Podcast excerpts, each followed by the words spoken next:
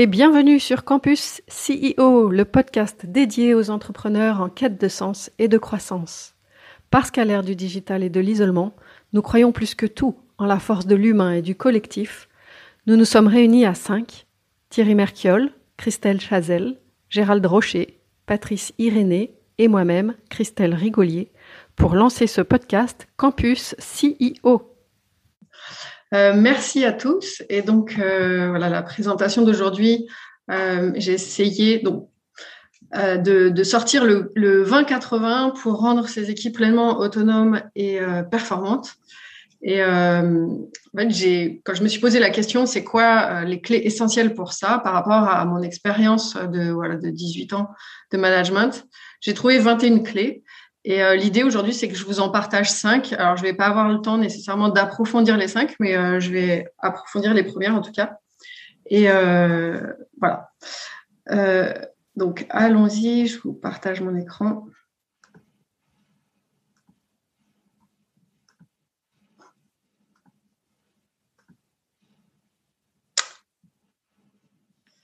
Voilà, probablement que euh, à la base vous avez créé votre entreprise euh, avec peut-être cette illusion que euh, vous alliez moins travailler que si vous étiez salarié, que vous alliez moins avoir de stress ou en tout cas choisir votre stress et que vous étiez le patron. et puis peut-être que avec vos équipes, petit à petit, en grandissant, vous avez vu que c'était pas c'était pas vraiment le cas et j'ai envie de vous poser la question, voilà, quels sont les challenges principaux que vous rencontrez par rapport à, vos équipes? Je ne sais pas si quelqu'un euh, veut, prendre la parole. Moi, je viens prendre la parole si, c'est OK pour tout le monde. Euh, le, premier challenge, nous, qu'on a vu, qu'on a commencé à, grandir avec les équipes, c'est euh, la structuration de, la fiche de poste où s'arrêtent en fait leurs actions et euh, une, autre, euh, une autre chose aussi, c'est la communication entre ces personnes-là et les différents pôles. C'est-à-dire euh, les différents pôles, est-ce que ça passe par une personne, est-ce que c'est direct, et, essayer d'éviter à chaque fois ce micro-management aussi, ça a été quelque chose qui, qui est compliqué, euh, à toute humilité, parce qu'on n'est pas beaucoup, donc ça, c'est pas non plus énorme, mais c'est un enjeu aujourd'hui qu'on essaye de, de traiter sur, sur l'équipe. Ok, merci Axel. Quelqu'un d'autre veut partager? Peut-être moi, je peux parler aussi. Moi, je pense que l'un des challenges aussi, c'est le management. C'est-à-dire que finalement, euh, et, deux euh, initialement de fondateurs, en, tout cas chez Acantas, où on a vraiment en tête absolument tout ce qu'il faut faire, toutes les tâches. Euh, alors sur des nouveaux arrivants où ils sont à peine avec nous, euh, pouvoir les embarquer dans l'aventure, pouvoir les manager, pouvoir structurer l'ensemble des tâches, je pense que c'est un des gros challenges. Merci Viviana. Quelqu'un d'autre? Oui, moi je veux bien parler de WeSeed. On est, passé de, de 2 à 45 personnes sur deux sites. Et en fait, moi, ce qui m'a posé souci, c'était à un moment donné d'avoir un, management intermédiaire, ce que je ne voulais pas faire au début, mais à 45, finalement, on était, on était quand même un peu obligé. Et c'était la gestion de la communication, un peu comme ce que disait euh, Axel. C'est que les gens, au début, ils avaient l'habitude d'avoir une communication directe, et puis après, elle était forcément indirecte et euh, ça a généré des frustrations, des difficultés et, de, et des, des, rugosités qui, que auxquelles je ne m'attendais pas. Mmh. Merci Thierry. Et moi, je veux bien rajouter quelque chose.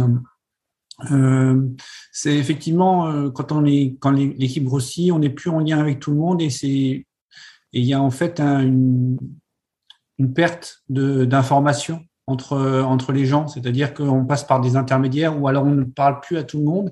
Et donc, du coup, euh, c'est euh, le problème de, de retrouver euh, un sens commun dans le projet ou les valeurs du projet, par exemple. Et là, hier, j'ai eu une discussion avec des gens, les développeurs, et ben, la philosophie du projet, ils ne l'avaient pas parce qu'on n'était pas assez en lien et on n'avait pas, on n'arrivait pas à la, à la, à la communiquer facilement en fait à tout le monde.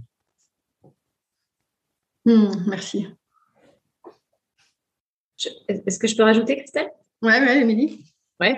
je dirais pour moi, c'est aussi comment. ça rejoint un peu tout, mais c'est comment garder une équipe motivée, impliquée, qui a envie, en fait.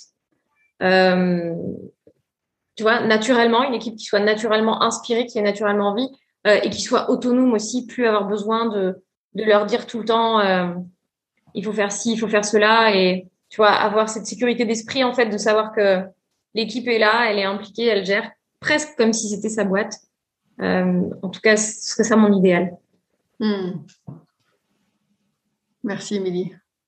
Ce que j'aurais tendance à rajouter, moi, c'est la délégation et ça revient un petit peu à la même, euh, même logique. C'est euh, avoir la capacité de, de, déléguer tout en se disant qu'en effet, c'est fait et sans aller tout contrôler tout le temps et, de pouvoir euh, avoir confiance euh, facilement. Quoi.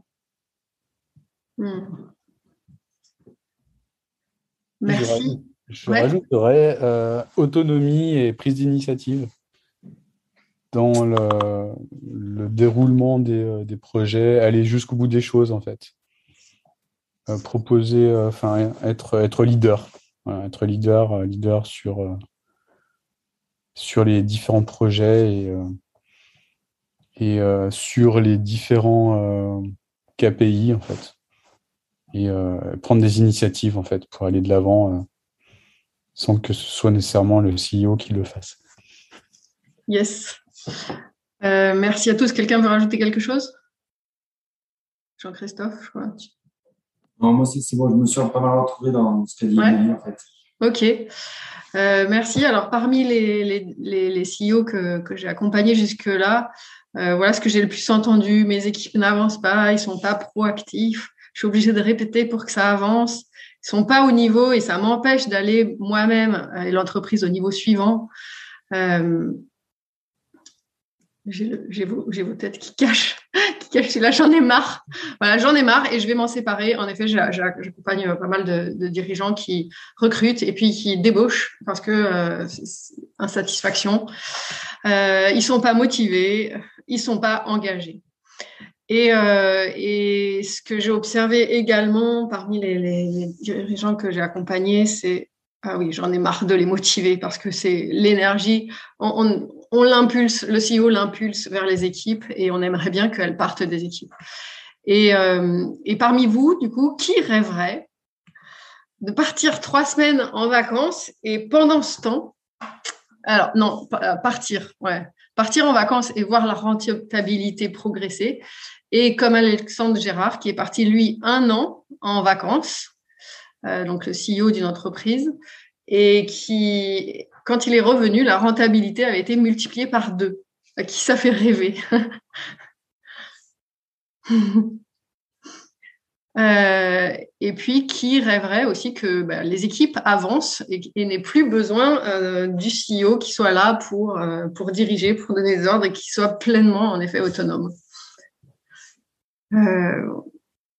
donc, ça, Pas jusque-là, quand même. Non? Bah. Non, ça veut dire que le CEO n'a plus de raison d'être. Ouais. ouais, c'est d'accord. Ok.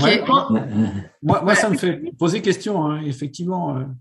Euh, surtout la première, euh, si, ça marche mieux quand je suis pas là, euh, on, peut se poser la question qu'est-ce que et, alors, en effet, vous croyez pas si bien dire, puisque Alexandre Gérard a réussi ce challenge, donc puisqu'il est parti un an et que la rentabilité a été multipliée par deux. Il a écrit un bouquin d'ailleurs au passage qui s'appelle euh, le patron qui ne voulait plus être chef, si vous voulez euh, le lire. Euh, il raconte son, son, histoire. Voilà, il est parti un an en voyage autour du monde euh, avec sa famille. Et donc, quand il rentre, voilà, rentabilité multipliée par deux. Avant, il avait mis en place euh, tout, un, tout un processus pour rendre ses équipes autonomes. Et en effet, quand il rentre, il se sent juste inutile et ça pose d'autres questions. Mais en tout cas, challenge, challenge validé. Euh, et donc, en effet, voilà, il n'y a pas que du rose. après, ça peut vous donner l'occasion de développer d'autres boîtes ou de vous concentrer sur d'autres projets qui, qui vous font euh, voilà, vibrer. En tout cas, Christelle, euh, je pense que ça fait rêver tout le monde, écrit comme ça. Euh, par contre, en tant que directrice financière, euh, franchement, moi, si le CEO décide de lâcher euh, le truc et partir, je pars avec lui. je ne reste pas. ok, donc voilà, pour, alors moi, en tout cas, ça, me, ça me fait vibrer d'accompagner les CEO vers, vers ce rêve, hein, sans, sans, prétendre qu'il est absolument voilà, rendre ces équipes 100% autonomes et performantes. Est-ce que c'est un rêve ou une réalité? En tout cas, voilà, il y a des gens comme Alexandre Gérard qui, qui l'ont fait. Et, euh, et, moi, voilà, ça me fait, euh, ça me fait vibrer d'accompagner CEO vers, vers, euh, vers ça. Euh, et donc aujourd'hui, je vais vous présenter voilà le 20-80 qui pour moi permet de faire ce chemin-là. Donc j'ai identifié 21 clés. Aujourd'hui, comme je disais tout à l'heure, je vais vous en livrer 5. Je vais détailler les deux premières. Euh, les autres, voilà, c'est pour. Euh, on va pas euh, peut-être avoir le temps, mais allons-y. Alors d'abord, pourquoi avoir des équipes autonomes? Donc on a vu, voilà, partir trois semaines en vacances sereinement. je sais que pour pour les quelques-uns d'entre vous que je connais, c'est c'est pas toujours facile de partir sereinement, c'est-à-dire en décrochant du téléphone, des, des, interactions avec les équipes. Donc ça, c'est un premier niveau avant de partir un an et que voir la rentabilité multipliée par deux. Il y a euh, d'abord partir en vacances sereinement quand on est le CEO. Il y a aussi vendre son entreprise parce que euh, ben, voilà, on a, on a eu le cas. Euh, enfin, je, connais quelqu'un qui est dans cette démarche parce qu'il veut vendre son entreprise, de se libérer lui pour pour être sûr que ça perdure en fait après lui. Euh, ça peut être augmenter la rentabilité. Michelin euh, a, a, mis en œuvre cette autonomisation des équipes dans son groupe euh, sur la base du volontariat. Donc, ils ont demandé aux différentes usines Michelin euh, qui avaient envie de, de faire ce circuit-là, ce, ce parcours-là. Et euh, aujourd'hui, sur toutes les, les, entreprises du groupe Michelin, les plus performantes, ce sont toutes celles qui ont répondu présentes et qui sont désormais autonomes. Et ils ont même fait cette transformation dans des usines en Chine. Donc, c'est totalement indépendant de la culture parce qu'on sait que voilà, les Chinois sont très euh, des exécutifs. Et pour autant, ça, ça a marché en Chine et ça fait partie des, des, des, voilà, des entreprises les plus rentables du groupe. Euh, en cas d'accident ou d'incapacité de travailler, parce qu'aujourd'hui, euh, voilà, vous êtes une personne clé dans votre équipe, et quid si euh, bah, demain vous, passez sous un camion, vous êtes alité d'un coup, qu'est-ce qui se passe dans votre entreprise? Et donc pour moi, c'est, enfin peut-être c'est la meilleure raison pour commencer tout de suite. C'est voilà, on ne sait pas en fait de quoi est fait l'avenir, et donc rendre ces équipes autonomes, c'est aussi l'assurance bah, de pouvoir que l'équipe continue pendant qu'on n'est pas là. Tout simplement aussi alléger sa charge mentale. Euh, voilà, en, tout cas, je sais pas, peut-être il y a d'autres raisons que, vous voyez, notamment la réponse aux questions du début, mais euh, voilà pour moi les, raisons essentielles pour avoir des équipes autonomes. Oui, et on en a parlé aussi, avoir plus de temps pour faire ce qu'on aime, et éventuellement lancer un nouveau business quand on est vraiment devenu inutile dans sa première boîte. Euh, et euh, oui, il y a ça aussi. C'est vrai que j'ai entendu euh, une CEO un jour me dire je veux que ma mission perdure après ma mort, et donc ben, voilà, quid si on meurt demain euh, pour perdurer, euh, ben, la meilleure solution, c'est qu'en effet les équipes soient devenues autonomes avant. Voilà. Euh, alors qui suis-je pour parler d'autonomie d'équipe? J'ai fait 18 ans de surf, j'ai marqué dans le management. voilà, je suis tombée dedans toute petite, on pourrait dire ça comme ça, puisque lors de ma première année professionnelle, tout de suite, alors, c'était du développement informatique et on peut dire que j'étais douée en management ou que je n'étais absolument pas douée pour le développement informatique. En tout cas, dès la première année, je me suis retrouvée à gérer euh, des, des, projets importants et euh, ça n'a cessé d'augmenter. Voilà, j'ai eu des expériences euh, euh, fondatrices puisque j'ai créé notamment pour le groupe Thales une entité à Bordeaux, euh, voilà, from scratch euh, d'une équipe de 10 personnes à l'époque. Et, donc, euh, moi, j'étais à Toulouse, eux, ils étaient à Bordeaux. Et voilà, j'ai vraiment mis en place une équipe autonome. Au départ, j'y allais très régulièrement. Et puis ensuite, voilà, je les ai un petit peu lâchés. J'ai géré aussi des équipes internationales. Pour la construction d'un satellite notamment qui s'appelle Vénus. Donc j'étais responsable industriel du, du, développement du segment sol de ce satellite et donc je gérais d'autres entreprises et euh, notamment des directeurs euh, techniques. Donc, euh, c'est des gens qui sont très autonomes et qui n'ont pas envie de recevoir des ordres et qui avancent tout seuls. Donc, c'est malgré moi qui m'ont mis dans l'autonomie.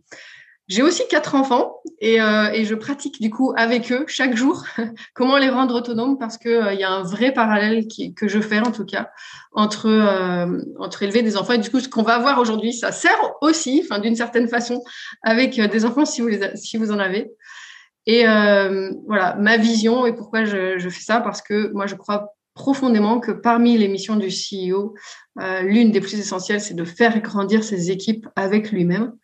Et euh, parce que en, incarnant euh, euh, une certaine posture, il va, par effet miroir, permettre à ses équipes d'incarner ces postures-là, qui vont eux-mêmes l'incarner avec les autres et ça va même se répercuter dans les familles. Donc pour moi, c'est voilà, c'est un très grand champ. Euh, c'est comme ça que j'œuvre à mon niveau pour changer le monde, on va dire. Alors combien ça coûte? Oui, on, parle pas trop des, erreurs de management et de recrutement. Et il y a des cabinets qui ont calculé, par exemple, que la rupture d'un contrat d'un CDI, par exemple, ça coûtait 45 000 euros en coût direct euh, et de 100 000 à 200 000 euros en coût indirect, c'est-à-dire euh, voilà, les conséquences euh, de quelqu'un qui part sur la motivation des autres, etc. Et euh, une autre statistique, c'est qu'il y a un tiers euh, des contrats qui sont rompus lors de la première année d'embauche. Voilà, alors ces coûts, euh, si on veut détailler, voilà, les coûts d'onboarding, donc toute l'énergie, si on calculait l'énergie que passe ben, un CEO ou quelqu'un euh, qui est responsable à former la personne, tout le temps qui passe si on le monétisait, et l'argent, bien, bien entendu, qu'on passe à former la personne, les coûts de licenciement quand il part, si c'est un CDI, les coûts euh, liés à la, charge mentale, les coûts liés à, aux pertes de marché, aux pertes de clients du fait d'un départ, aussi à la perte de rentabilité par rapport à, la performance, que quelqu'un qui part, ça fait euh, directement chuter en fait une performance d'équipe. Ça, remet en cause plein de choses en fait. Quand quelqu'un arrive ou quand quelqu'un part dans une équipe, ça bouge toute l'équipe. Euh. Donc voilà, allons-y pour la première clé. Vous êtes prêts? Euh, Donc la première clé, c'est le cycle de l'autonomie. C'est euh, une clé théorique, mais on va faire un petit exercice juste après pour que vous l'appliquiez. Donc, il faut savoir que l'autonomie, ça fonctionne en cycle. Donc, euh, c'est quelqu'un qui s'appelle Catherine Seymour, qui est, américaine, qui a inventé ce concept, qui a été repris ensuite par Vincent Lénart. Euh, et ce cycle de notre autonomie, il a quatre étapes. La première étape, c'est l'étape de dépendance, c'est-à-dire que la personne n'est pas autonome. Elle est dépendante totalement euh, bah, de vous en tant que CEO. Elle vient d'arriver dans l'entreprise, elle a besoin qu'on la cadre, elle a besoin, euh, elle est dépendante. La deuxième étape, c'est la contre-dépendance. Euh, elle va euh, réagir. La deuxième, donc, enfin, voilà, le niveau 1 de, c'est la contre-dépendance et c'est la deuxième étape. Le niveau 2, c'est l'indépendance. Voilà, cette fois-ci, elle est indépendante, elle peut faire toute seule. Et le niveau 3, c'est l'interdépendance. Et donc, on va voir un peu plus euh, pour chaque étape, qu'est-ce qui est important pour vous Parce que en fonction du stade de l'autonomie où est la personne de votre équipe, votre posture euh, doit s'adapter. Donc c'est important, premièrement, que vous mettiez de la conscience où, euh, où est la personne dans ce cycle, et deuxièmement, que vous adaptiez votre posture par rapport à, là où elle en est. Donc en termes, pour la première étape, dépendance, euh, bah, c'est comme un enfant en fait. Cette étape-là, dans j'ai fait l'analogie avec la famille, c'est exactement la même chose que le début de l'enfance. Voilà, l'enfant, il est dépendant du parent, et donc on a besoin en tant que parent de répéter les règles. Donc ça va être pareil pour un CEO. On répète les règles, on donne le cadre, on forme, on répète, on répète, on répète. Donc pour ceux qui en ont marre de répéter, euh, mauvaise nouvelle, c'est juste indispensable si votre collaborateur, il en est à cette étape-là. Et c'est même ce qu'il y a de plus important à faire, c'est de répéter le cadre et, et, ce que vous attendez de lui, de le former. Dans la deuxième étape, donc l'analogie par rapport à la famille, là, ça va être l'adolescence. Euh, voilà, votre enfant a grandi et commence à se rebeller contre vous parce que il, veut passer dans l'étape d'après, qui est l'étape d'indépendance, et donc il commence à se détacher de vous et ça passe par dire non, euh, ça passe par des oppositions et euh, souvent c'est à ce, à ce stade-là, c'est pour ça qu'il y a un tiers des séparations qui, qui se passent la première année, parce que souvent c'est à ce stade-là que euh, bah, qu'on se sépare parce que c'est trop, euh, ça génère trop de frustration, trop d'inconfort pour le CEO et donc il décide de se séparer de la personne. En réalité, alors c'est pas dans tous les cas, hein, euh, parce que parfois ce, ça peut être vraiment un mauvais recrutement, mais en réalité il faut s'en réjouir de cette étape-là. Puisque ça, ça, ça, montre que votre collaborateur, il a grandi en fait, il est, il, il progresse dans son cycle de l'autonomie. L'étape suivante, du coup, c'est l'indépendance. Votre enfant est devenu euh, un adulte et donc on va avoir une relation de parent à adulte. Et euh, qu'est-ce qui va se passer dans cette étape-là? Eh Bien, la personne va vouloir faire seule. Donc, il va se détacher un peu de vous. Il va moins vous tenir euh, au courant de ce qu'il fait. Il va prendre des initiatives que peut-être vous n'auriez, enfin, vous n'êtes pas tout à fait OK avec le fait qu'il ait pris cette initiative parce qu'il vous en a pas parlé. Euh, et donc là, oui, j'ai pas, j'ai pas précisé, donc euh, je, reviens un petit peu en arrière, pardon. Dans l'étape de contre-indépendance, de contre-dépendance, votre rôle, c'est du coup, en effet, de vous en réjouir et d'accepter la contestation. C'est-à-dire, c'est pas forcément une remise en cause de vous, c'est euh, voilà, c'est ça va être accueillir ces frustrations, les écouter parce que parfois elles vont être légitimes et continuer à former et à cadrer. Euh, indépendance, cette fois-ci, on accepte que l'autre se, bah, se, distancie de nous-mêmes et on, on, le laisse faire son chemin. Euh, on, lui, on lui fait confiance aussi. Cette étape-là, c'est. Euh, alors, je vais prendre une autre analogie euh, qui, va peut-être vous parler si vous avez fait euh, la conduite accompagnée. voilà, le parent, il accompagne l'autonomie en, étant au départ à côté. Puis, quand la personne a son permis, donc à l'étape d'indépendance, on peut dire qu'il a eu son permis, eh bien, on va lui laisser les clés de notre voiture. Mais là, ce qui est essentiel, c'est la confiance parce que on n'est pas exemple d'un accident. Et, et, et, si on revient et qu'on lui hurle dessus, peut-être que lui, il va pas vouloir reprendre euh, l'autonomie et reprendre la voiture. Et donc, il faut être, nous, conscients des risques qu'on prend, mais en même temps, ça fait partie du chemin de, de, de faire confiance. Donc, à cette étape-là, c'est vraiment la confiance qui est déterminante. Et la dernière étape, interdépendance. Voilà, là, c'est une relation d'adulte à adulte. Et donc, ça va, euh, le levier, là, ça va vraiment être d'avoir une vision partagée. Alors, cette vision partagée, on, va le voir après vous révèle un petit secret, c'est l'une des, autres clés. Cette euh, vision partagée à ce stade-là, elle est juste essentielle. Euh, on ne peut absolument pas passer à côté. Euh, voilà pour le détail. donc, en effet, au stade de dépendance, le, le, collaborateur dit oui, il exécute, c'est du top-down et c'est nécessaire. à l'étape de contre-dépendance, il se rebelle, il dit non. À l'étape d'indépendance, il dit oui, mais après avoir dit non. Et à l'étape d'interdépendance, il dit, il oui ensemble. Et donc là, il peut y avoir une inversion de rôle aussi. Euh, c'est-à-dire que ça peut être quelqu'un qui est très fort dans une compétence qui va vous apporter. Par exemple, si c'est votre directeur euh, marketing, il va, il va devenir plus fort que vous en marketing. Et du coup, là, le rôle du CEO, c'est d'accepter que l'autre soit plus fort dans un domaine et, d'accepter cette inversion de rôle en termes de hiérarchie pour avoir quelque chose d'équilibré. Euh, voilà un résumé. Euh, donc, dans la, première étape, voilà, pour euh, répéter, cadrer, on cadre, c'est-à-dire on répète les règles. Nos attentes aussi, extrêmement important de vraiment préciser qu'est-ce qu'on attend de notre collaborateur. Former, répéter, protéger, voilà, c'est aussi mettre les protections, les mises en garde, etc. et encourager.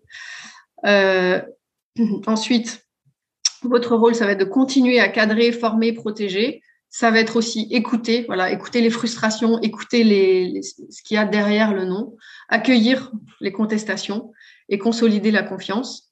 Euh, au niveau indépendance, ça va être vraiment accepter l'absence de relation apparente. L'autre a envie de faire seul, donc vraiment accompagner cette étape-là, ne pas agresser la personne indépendante lorsqu'elle revient dans la relation, accepter les erreurs et encore nourrir la confiance. Euh, dans la dernière étape, voilà, on en a parlé, c'est accepter l'inversion des rôles, établir une relation de parité. Et là, c'est vraiment euh, essentiel. Partager une vision commune et être ouvert à l'enrichissement mutuel. Alors, toutes ces étapes-là, euh, je vous invite maintenant, si vous le voulez, à prendre juste deux minutes. Quand vous avez euh, des équipes qui sont, euh, bon, peut-être pour Olivier, ce travail sera un peu plus long, mais au moins commencer. Je, je, propose de vous laisser deux minutes parce que si vous le faites pas maintenant, il y a des chances que ça reste juste au niveau théorique et, et ce serait dommage. Du coup, je vous propose juste de prendre deux minutes et d'identifier les membres de vos équipes, où est-ce qu'ils sont individuellement. Sachant que, ensuite, quand vous avez quand, vous allez vous structurer et avoir une équipe, on va dire commerciale, une équipe euh, marketing, etc., euh, l'équipe elle-même va avoir un, autre, un, degré d'autonomie différent, c'est-à-dire un, degré d'autonomie au niveau collectif.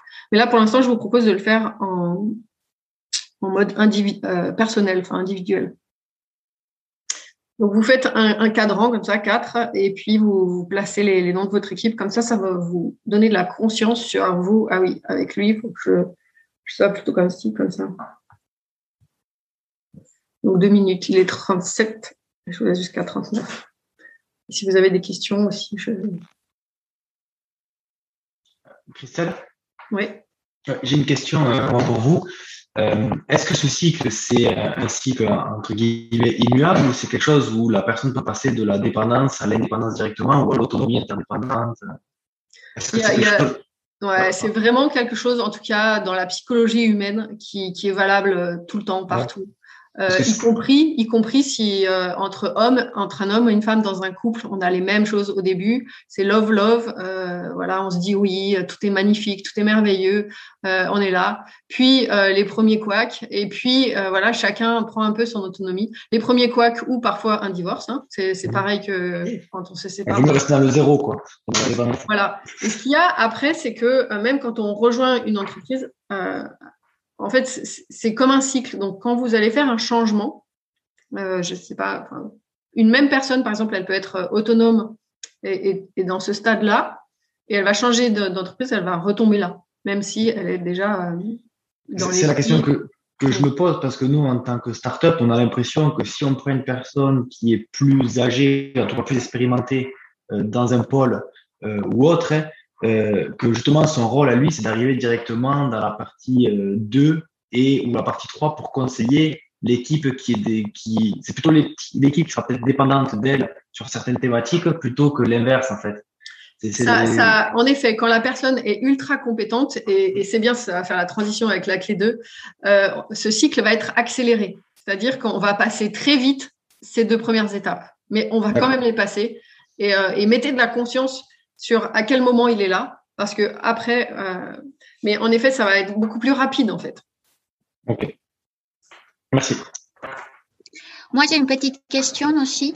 Mais euh, moi, ma question, c'est sur une équipe qui a, disons, un même objectif en tête. Finalement, on peut se retrouver avec des collaborateurs, chacun dans des états différents. Et comment pouvoir gérer, donc, du coup, chacun d'entre eux de manière individuelle? Sans qu'un ralentisse l'autre parce qu'il se trouve plus en dépendance que l'autre qui se trouve déjà vers l'autonomie Alors, euh, bah, l'idée après, ça va être de créer de l'intelligence collective. Bon, ça, c'est pas une clé que je partage aujourd'hui, mais, euh, mais je, la partagerai aussi. L'idée, c'est vraiment de créer de l'intelligence collective entre eux. Comme ça, euh, ceux qui sont, enfin, les plus grands font grandir les plus petits. Et, et en tout cas, enfin, ce cycle d'autonomie, il est surtout là pour, pour vous, avoir vis-à-vis de chacun quand il y a un problème avec l'un pour pouvoir réagir de façon ajustée. Donc, vous adapter. Mais euh, ouais. Merci. Je peux te poser une question, Christelle? Bien sûr. Euh, moi, j'ai la sensation, alors j'en ai clairement identifié. Il y en a que j'ai du mal à, voir exactement où elles en sont, tu vois. je sais que j'en ai une ou deux pour l'instant, elles sont encore clairement dans la dépendance. une ou deux qui sont clairement dans l'indépendance. Et j'en ai encore quelques-unes où, en fait, elles me disent jamais non, si tu veux. Jamais. Et pour autant, j'arrive pas à les placer soit dans la dépendance, soit dans l'indépendance. J'ai un, un, peu de mal à situer parce qu'en plus, on n'est jamais passé par le non, en fait. On n'est jamais passé par l'opposition, tu vois. Ok. Et eh ben ça, c'est intéressant parce que ça va être, je crois, euh, l'une des. C'est la troisième clé, je crois, ou la quatrième. Ok, super. On va voir aujourd'hui. Euh, et bon, je, je, vous la, je, vous la, je vous la dévoile là, c'est oser, oser dire, en fait. Et vous-même, si vous n'osez pas dire, vos équipes, elles ne vont pas oser dire. Ok, super. Merci. Euh, je vous propose du coup de continuer. Euh, voilà, l'exercice, c'était vraiment de placer où en sont les membres de votre équipe, de les placer et vous, vous placez vous-même. Euh, ça, c'est aussi un exercice intéressant vis-à-vis de vos parents, de votre couple, de vos relations proches. Ça permet de, mettre de la conscience aussi et de voir que peut-être, voilà, si, vous êtes énervé par rapport à des salariés qui vont être en, en, en étape de dépendance, bah, vous aussi, vous l'êtes peut-être dans d'autres phases de votre vie. Clé numéro 2, le levier de l'autonomie. Alors, voilà, on en a parlé tout à l'heure. L'autonomie, quand la personne est compétente, ça va aller beaucoup plus vite. Donc, on a trois leviers principaux pour, euh, pour accélérer l'autonomie. C'est les compétences, la motivation et la maturité affective. Donc, en termes de compétences, qu'est-ce que vous pouvez faire pour euh, actionner ce levier-là? Ça va être de former la personne. Euh, voilà, vraiment, là, ça va être en termes compétences métiers. Euh, ensuite, levier motivation. Donc là, il y a deux types de motivation. Il y a la motivation extrinsèque. Donc ça va être, euh, voilà, euh, pour te motiver, je vais te donner des tickets resto, je vais mettre une table de ping-pong, je vais te payer plus cher. Tout ça, c'est de la motivation et même euh, ce que vous, on parlait tout à l'heure, si vous mettez pas d'énergie, ça n'avance pas. Ça aussi, c'est de la motivation extrinsèque. C'est la motivation qui vient de l'extérieur. Ce sera toujours moins moins fort et moins long terme que la motivation intrinsèque. Et donc là, c'est à vous d'aller au contact euh, de, vos équipes pour connaître quels sont ces leviers intrinsèques Parce que là, ça va vraiment dépendre de chacun. Pourquoi, en fait, il vient travailler avec vous? C'est quoi vraiment qu'il cherche quand, il a répondu oui à votre appel euh, à, bosser avec vous? Euh, Est-ce que c'est la mission? Il est profondément aligné avec la même mission que vous? Et, et là, enfin, il n'y a pas meilleure motivation que ça. Il n'y a pas meilleur levier euh, de motivation que le fait qu'il ait la, même motivation que vous. Et donc ça, c'est aussi une clé pour le recrutement. Veiller à ce que les personnes qui vous rejoignent aient la même, euh, voilà, se sentent impliquées pleinement dans la mission parce qu'ils œuvrent pour la même chose personnellement au fond d'eux. Ça peut être aussi euh, intrinsèque, quelqu'un qui vient travailler parce que il veut gagner beaucoup d'argent. Et donc sa motivation intrinsèque, ça va être d'être augmenté, mais pour ça, euh, c'est là, euh, c'est-à-dire l'argent, ça peut être des deux côtés. Euh, si c'est vraiment lui, il veut, il veut avoir une maison extraordinaire, etc. Il va vouloir monter les échelons, il va vouloir bien bosser pour vous, pour avoir pour lui cet argent. Et donc là, ça, ça passe de ce côté-là. Et le troisième levier, c'est la maturité affective. Euh, voilà, on peut avoir des gens qui sont et compétents et motivés, alignés dans la mission et qui pour autant sont euh, comme euh, bloqués par rapport à une maturité affective. Ça veut dire quoi? Ça veut dire que vous, vous allez incarner une figure parentale, par exemple. Et, et donc, s'il n'a pas eu l'autorité de son père, enfin, s'il n'a pas eu la reconnaissance, pardon, l'amour, etc., de son père, en fait, il va la chercher auprès de vous, CEO. Et donc, euh, ben là, voilà, ça, va être régulé, ça veut dire euh, lui permettre euh, d'exprimer, lui dire vous-même que vous n'êtes pas là pour, enfin, que de dissocier en fait amour et reconnaissance, parce que ces personnes-là vont toujours avoir besoin de reconnaissance. Et donc voilà. Est-ce que vous avez des questions par rapport à cette clé-là? Oui. Alors moi, j'ai une question sur la partie intrinsèque parce que pour la, deviner, il faut aussi euh, que, la, mission de la société ou la raison d'être de la société soit bien définie. Donc en ce moment, euh, moi je suis très, très tourné sur les sociétés à mission et, sur, et notamment sur l'accompagnement Bicorp, euh, de la, la, certification Bicorp. Et parfois, c'est effectivement cette, cette raison d'être ou cette mission, elle n'est pas, alors elle est souvent incarnée, mais elle n'est pas très bien écrite ou décrite. Donc c'est difficile après de, de voir, euh, de positionner les, collaborateurs vis-à-vis de, cette mission. Oui, en effet, c'est essentiel de, vraiment mettre au clair quelle est la mission et c'est la même chose que la raison d'être, Thierry, en effet. Mission, les valeurs aussi. Tout ça, c'est de la motivation intrinsèque. Est-ce qu'ils partagent les mêmes valeurs que vous euh, Et donc là, ce que je vous invite à faire, c'est pour chacun des membres de votre équipe d'identifier quel est le principal levier d'autonomie. Est-ce que ça va être plus être en termes de compétences? Est-ce que ça va plus être en termes de motivation? Laquelle? Voilà, qu'est-ce que c'est sa motivation intrinsèque? Est-ce que vous l'avez trouvé? Ou est-ce que ça va plus être en termes de maturité affective? Et là, quelque part, vous, n'êtes pas vraiment. Euh, enfin, ça fait un peu partie de votre rôle, mais c'est surtout un chemin personnel que lui, il aura à faire dans son développement personnel. Donc après, vous pouvez euh, éventuellement lui prendre un coach, par exemple, mais bon.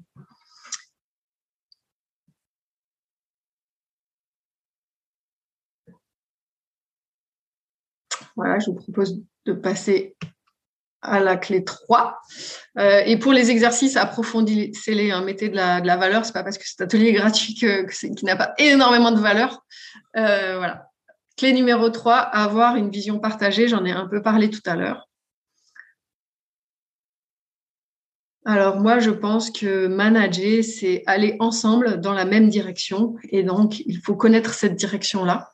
Il faut connaître euh, le cap vers lequel se dirige le navire qu'est votre euh, entreprise. Et ce sera beaucoup plus facile euh, pour un salarié d'aller dans cette direction-là s'il la connaît et si euh, s'il y a contribué. Donc, bien évidemment, vous êtes le CEO et vous avez établi, enfin, je, vous le souhaite en tout cas, pour ceux que je ne connais pas, vous avez établi votre vision à titre personnel euh, et ça ne suffit pas. Pour vraiment embarquer une équipe il faut partager cette vision-là. Euh, donc ça, c'est un exercice, ben, comme la vision à titre personnel, c'est un exercice qui se met à jour euh, parce que voilà, on évolue, parce que la, mission de l'entreprise évolue, parce que euh, voilà, le marché évolue. Et, donc, c'est quelque chose que je vous invite, c'est un, atelier que je vous invite à faire avec vos équipes à peu près tous les trois mois. en tout cas, voilà, deux à quatre fois par an, euh, de mettre à jour cette euh, vision-là. Et donc, euh, voilà, moi-même, j'anime des, ateliers de vision partagée avec, avec les équipes. notamment, j'en ai fait un avec Olivier. Et voilà, c'est quelque chose qui va être de l'ordre, qui va, qui va renforcer la motivation intrinsèque des équipes. voilà, donc ce que j'ai dit, la première étape, c'est vraiment que vous-même, vous ayez votre propre vision au clair et ensuite, c'est de l'enrichir et d'obtenir l'adhésion de l'équipe en faisant des ateliers avec toute votre équipe pour, euh, voilà, pour la consolider, pour l'enrichir, pour qu'ils se sentent partie intégrante de cette vision-là. Euh, vous, vous voulez, votre navire veut aller euh, voilà, en Polynésie. Euh, bon, eh bien, euh, on, va choisir ensemble, par exemple, ok, est-ce que quelle île de Polynésie, dans quel ordre on va la faire? On va, on va aussi enrichir, peut-être sur le sur le trajet, on va découvrir que ben peut-être qu'on va avoir envie de s'arrêter sur cette île-là. Et, tout ça fait que tout le monde va être encore plus motivé pour aller en Polynésie pour euh, mettre les voiles dans, dans le bon, dans le de bien orienter les voiles. Des questions par rapport à ça?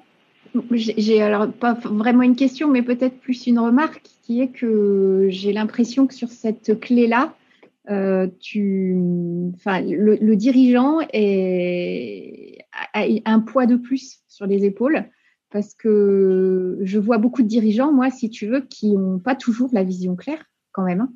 Euh, et c'est très très dur aussi euh, de de dire à tes salariés ou en tout cas de dire à tes équipes que euh, bah, la vision, euh, elle est, euh, elle est pas si claire que ça et que tu avances parce qu'il faut continuer à avancer et, et, que quelque part tu veux bien partager, mais mais, mais c'est une mission quand même qui est très très dure quand toi-même tu doutes. Ça peut arriver. Et c'est normal de douter. et pour autant, tu peux me les envoyer. Christelle, ces dirigeants-là, tu vois, parce que c'est vraiment essentiel, en fait, quand on est une entreprise, d'avoir une vision claire. Parce que pas de vision claire, euh, ben, on avance moins vite, en fait. C'est comme, euh, c'est comme quand tu es sur l'autoroute dans le brouillard. Euh, si tu n'as pas une vision claire, tu avanceras moins vite que s'il n'y a pas de brouillard. C'est dans, dans, Alice au pays des merveilles, à un moment donné, il y a Alice, il y a le lapin qui dit à Alice, mais quel est ton but? Où vas-tu? Elle dit, je ne sais pas où je, où je vais. Il dit, bah, alors prends n'importe quel chemin.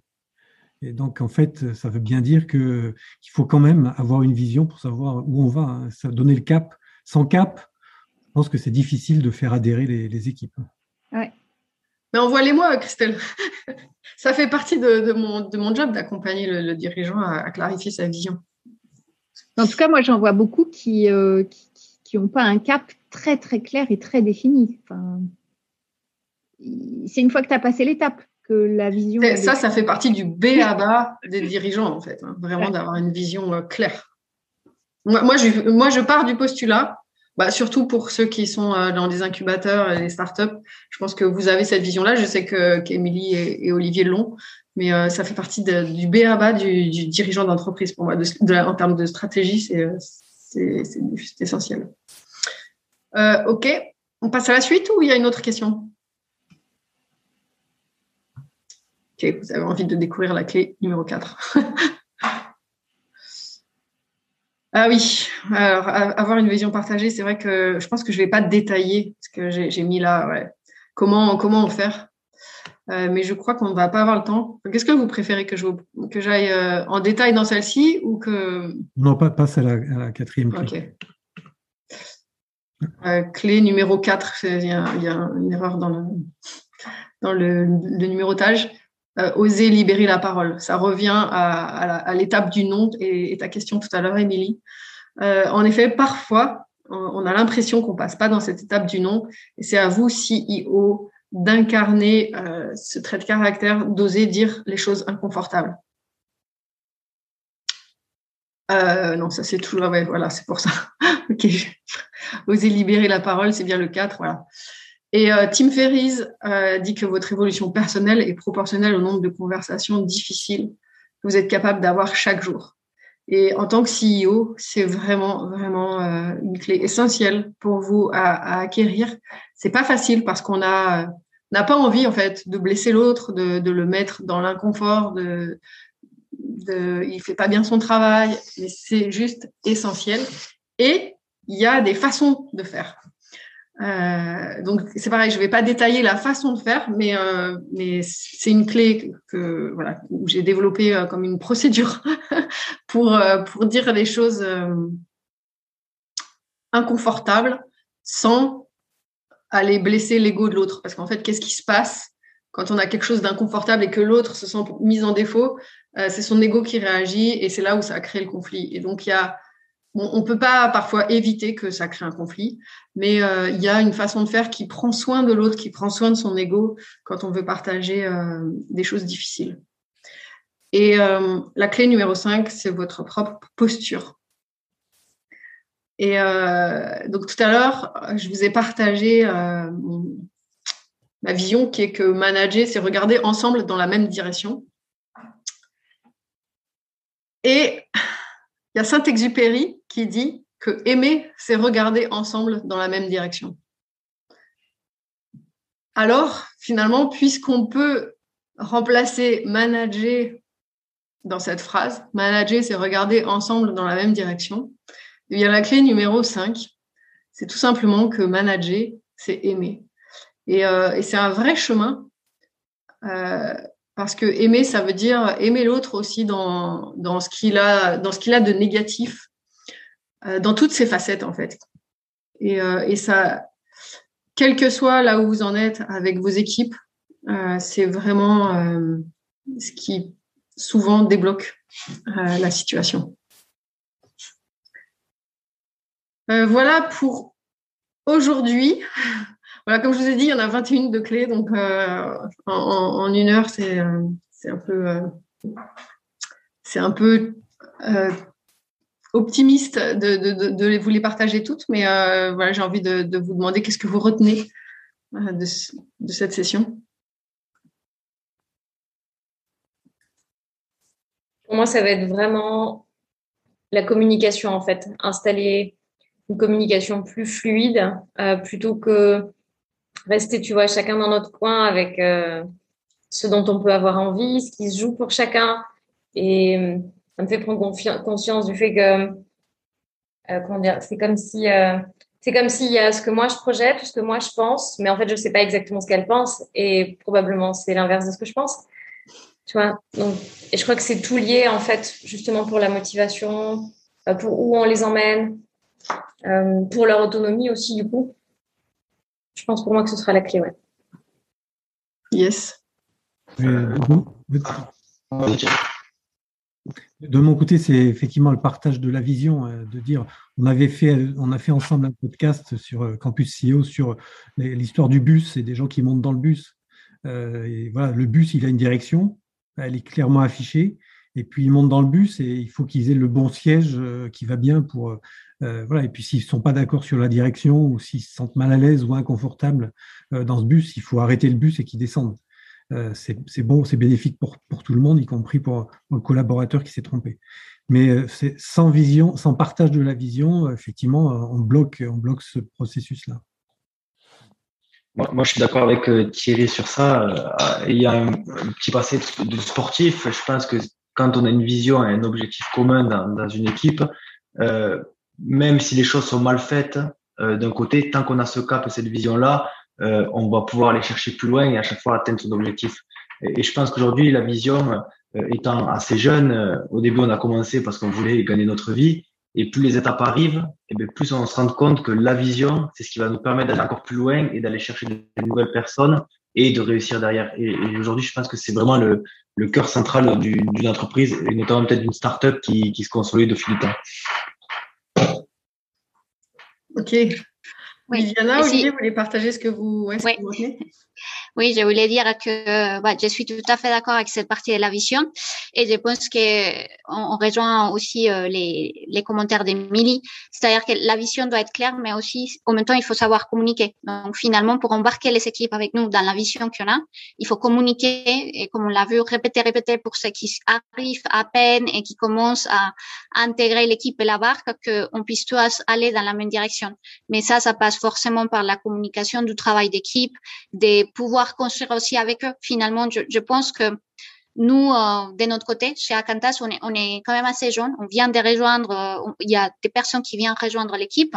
Donc, pour nous, ça va être quand même important de les écouter aussi, de pouvoir construire finalement ensemble euh, tout euh, ce qu'on veut faire et on veut développer. Et, et je pense que ça passe par, comme, comme vous l'avez mentionné, peut-être faire tous les trois mois ces partages de visions, revoir qu'est-ce qu'on a fait, comment on construit, comment on évolue, pour que finalement, ils arrivent à retrouver la motivation et qu'ils sont en train de contribuer justement à, développement de, notre startup. Voilà. Hmm. Ok. Olivier, tu, tu retiens quelque chose? Tu as appris quelque chose?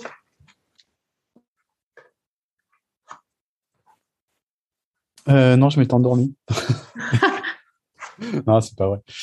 Euh, bah, écoute, euh, ça m'a rappelé ce qu'on avait fait ensemble. et, Tu veux partager d'ailleurs le, le avant-après la vision partagée?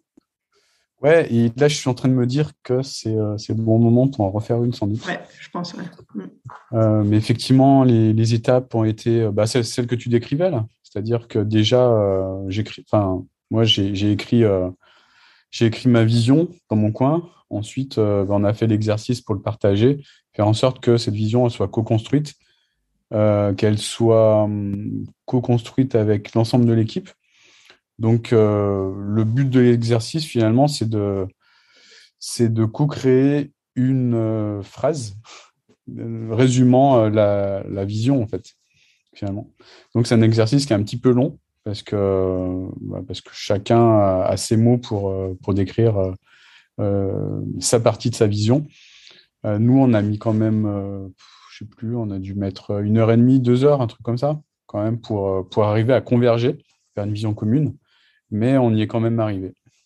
Ouais, c'est un atelier de trois heures hein, qu'il faut prévoir. Bon, après, c'est plus, plus votre équipe est grosse, plus, plus c'est long.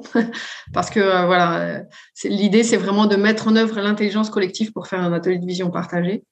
Et, euh, et donc, ça, ça, demande à que chacun s'exprime. Ok. Ben, merci à tous. En effet, voilà, il est 15 heures, donc merci pour, pour votre présence. Est-ce qu'il y a des contre-indications à ce que cet enregistrement soit réutilisé? Non, non. Pas de problème. Euh, parce que sinon, si c'est le cas, je peux euh, brouiller votre nom, votre photo, vos, vos interventions. Ok. J'avais une remarque, Christelle, si tu veux bien. Enfin, je ne sais pas s'il y, a deux minutes ou sur ta presse. Ouais, attends, je, je, vais juste faire le tour, euh, Patrice, par rapport à, la question. Olivier, j'ai pas, j'ai pas vu que tu as dit oui. Pas de souci, ouais. Pas de souci pour moi. Oui, Patrice. Ben, moi, je trouvais limpide. C'est vraiment bien, là, les clés.